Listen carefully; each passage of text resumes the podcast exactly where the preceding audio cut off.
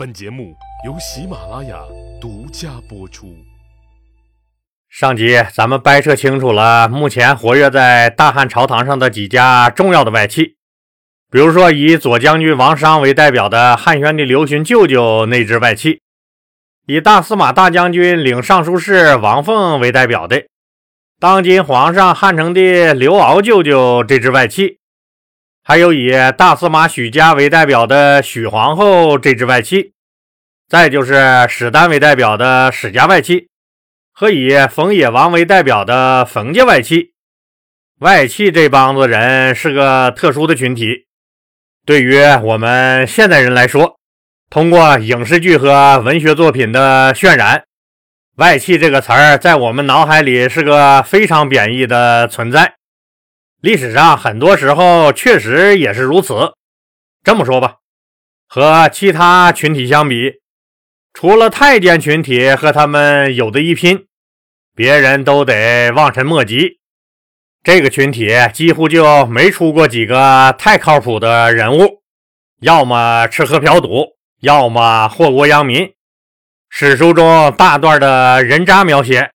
外戚这个种群是提供了大量无穷无尽的素材的，不过倒也不能完全怪这些外戚，因为他们的得势本来就没有什么实力背书，具有巨大的偶然性，基本上就是因为家里飞出个金凤凰，然后一家子的鸡也就跟着上天了。当然了，因为皇帝老婆众多。而且没有几个皇帝是专一的，所以这些外戚多半都是吃个清村饭。权力的长度完全看你家的那个丫头的受宠保质期以及肚子争不争气。所以这也就导致了外戚一个个如同走马灯般的你方唱罢我登场。所以哪家外戚上来就得赶紧弄权弄钱，否则你家丫头过了受宠保质期。肚子再不争气，那一切就又都没了。所以，基于这个现状，外戚的所有行为，我们就都可以理解了吧？现在，王政君太后系外戚的代表王凤，觉得趁许皇后肚子没动静之前，自己必须拿下许氏外戚，否则等到以后许皇后一旦生下太子。自己王家势力必然降低，所以必须尽快削弱许家外戚。于是王凤开始了行动。恰巧汉朝这段时间不吉利的天象接踵而至，日食、地震、洪水这些灾难虽然把老百姓伤害的不轻，但对有些阴谋家来说却是个好东西。一天早朝。跟王政君太后一家过往甚密的刘向和贾勇，这两位官员先后脚给小皇帝刘骜递上了奏章。两个人奏章的内容都差不多，论点都是说最近频繁发生天灾的根源，论据是胡诌八扯的所谓夜观天象这些玄之又玄的东西。他俩在奏章上说他们夜观天象了。什么紫微星移位了？什么北斗七星有一颗不咋亮了？什么天狼星又咋咋地了？反正中心思想就一个，那就是国家最近之所以天灾不断的原因，人家老天爷给咱们暗示了，问题出在您的后宫，后宫里有人做了损害国家安定的事儿，这又是老天爷，又是北斗七星的。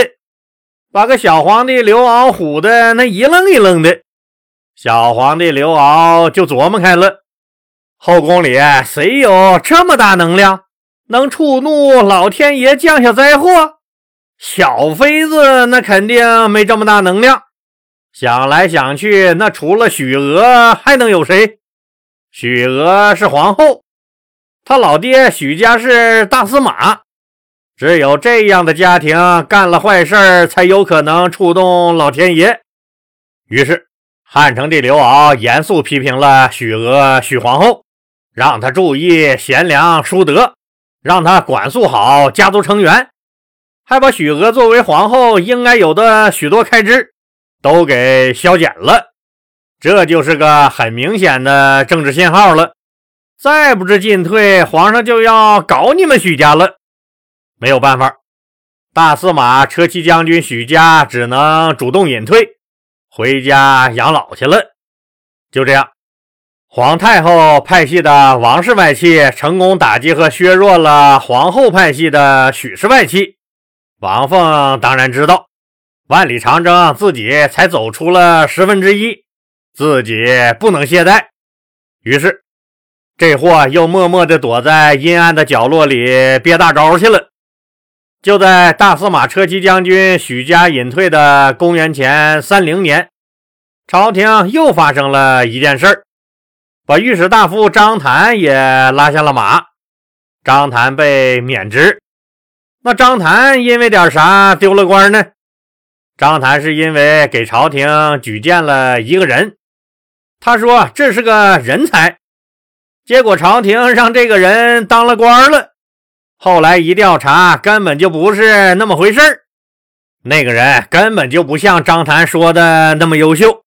结果张谭就因为举荐人才不实而被撸了官帽子。光禄大夫尹忠接替了他的御史大夫职位。虽然许娥许皇后的老爹大司马车骑将军许家已经被免职回家当了老百姓。许氏外戚的实力已经大大削弱了，但王凤还是不放心，他怕许氏外戚将来再翻身。本着痛打落水狗的原则，王凤又琢磨着怎么再搞许家一下。机会说来就来了。公元前三零年十二月初一这天，天空出现了日食，也就是我们民间说的天狗吃月亮。现在人都知道，这就是个正常的天文现象，就是月球运动到太阳和地球中间。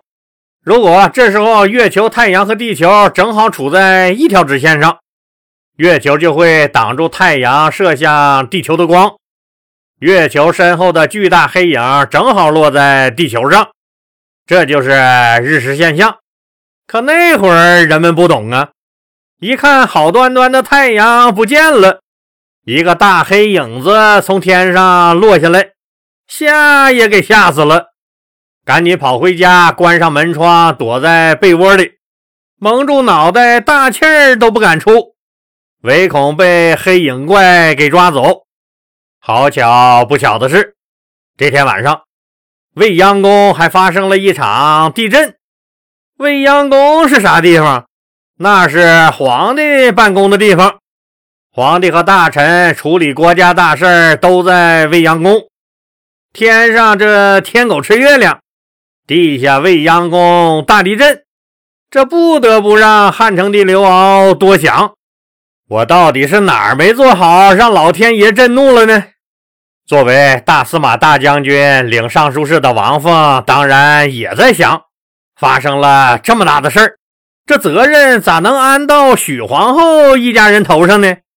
如果这事儿能跟许皇后一家扯上关系，许家离彻底塌锅也就不远了。这当然难不倒人家王凤王大司马。第二天早朝的时候，汉成帝刘骜也早早爬起来亲自参会。会议一开始。第一个议题自然是昨天发生的吓死人的天狗吃月亮和地震。小皇帝刘骜指出，这是朝廷里缺乏贤良之人辅佐朝政啊，所以他要求各级政府和官员举荐贤良之人进入朝廷。可是王凤的大将军府里任武库令的杜钦和太常丞古勇两位官员却认为，发生日食地震。这不是朝廷没贤良，而是后宫阴气太盛，有人心怀嫉妒，想要皇帝专宠自己，是这个原因造成的。这样下去，将会有危害皇位继承人的灾祸。最后这句话很阴险啊！啥叫将会有危害皇位继承人的灾祸？那就是现在皇后占着位子不下蛋。还意图霸占住皇帝，专宠自己，这样下去，皇后自己生不出孩子来，又不让别人给生，皇上你将来要没儿子继承皇位呀？现在这些天灾就是老天爷给你示警了，再这样下去，那你完了你呀！你看这说的多膈应人，目的当然是对着许娥许皇后来的，她是皇后，后宫她最大吗？谁让杜钦和古勇这么说的？咱们不难猜吧？没啥心眼子的小皇帝刘骜就对皇后许娥更有看法了。原来是这娘们儿放的我呀！我说我咋生不出儿子来呢？从此以后，小皇帝刘骜就不咋愿意搭理皇后许娥了。许皇后生下太子的美梦就此破灭了。您说这皇帝家残忍不残忍？就是贵为皇后的许娥，那也是掌控不了自己命运的，只能天天对着一盏孤灯哭到天亮，哪如嫁给一个普通人了？至少一生有人陪伴，再不济你身体不舒服的那几天，也能跟你说一声，让你多喝热水。这就是宫廷斗争的残酷，而一旦进了那个宫。就永远走不出那个高墙了。听老李故事的美女听友们，还羡慕嫁给皇帝这样的霸道总裁吗？那家伙是老霸道了。当然，许皇后的悲剧不止如此，后面更惨，有人要了她年轻的命。这个老李到时候再说。反正这次王凤这个王氏外戚是彻底把许氏外戚弄熄火了，皇后许娥成了政治斗争的牺牲品。公元前三零年实在不是个好年份发生了这么多事儿以后还不消停，在这一年的最后一天，大丞相匡衡被免了职了。这个从小凿壁借光、苦哈哈的孩子。终于没能经受住金钱的诱惑，都是大丞相了还不满足，他搞起了小动作，拼命往自己家里捞钱。老李分析匡衡这个人，多半还是他典型的不安全心理在作怪。由于小时候的贫苦，深深烙上了印痕，以致长大了，哪怕是位高权重、富可敌国。仍然是穷怕了的惯性思维，总是想方设法的偷名窃利，真是个年少很励志，长大却变质的典型。匡衡捞钱的手法和一般人不太一样，不是什么明面上的贪污受贿，而是偷偷密了国家的土地。这是咋回事呢？原来呀，当年汉元帝刘氏非常喜好儒家学说。